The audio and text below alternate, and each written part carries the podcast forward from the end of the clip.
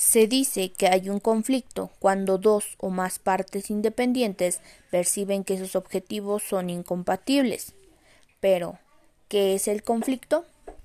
El conflicto es el alma de las organizaciones vibrantes, progresistas y estimulantes. Enciende la creatividad, estimula la innovación y alienta el mejoramiento personal. ¿Qué es el conflicto interpersonal? Son aquellos que involucran conflictos de intereses y de valores, dificultades en la comunicación.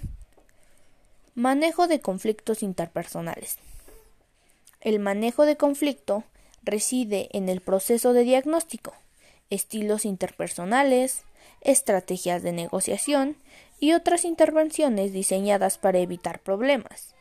Por ejemplo, diferencias personales, diferencias de información, incompatibilidad del papel e inducidos por el estrés ambiental.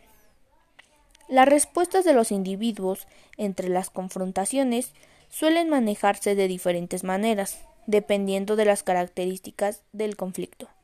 A continuación te presentaré los cinco métodos de solución de conflictos mayormente usados.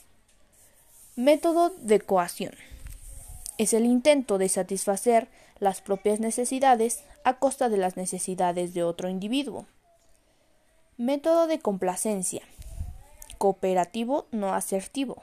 Satisface los intereses de la otra parte mientras que se descuidan las propias. Como resultado, la otra persona se aprovecha de ustedes. Evasión. Descuida los intereses de ambas partes, a los que van del problema, y posponen una solución. Compromiso. Busca la satisfacción parcial para ambas partes. Y último método, pero no menos importante, colaboración, el cual intenta resolver por completo los problemas de ambas partes. Para concluir, se tiene que decir que ninguno de los métodos es mejor que otro. Simplemente esto se acomoda dependiendo de las consideraciones situacionales.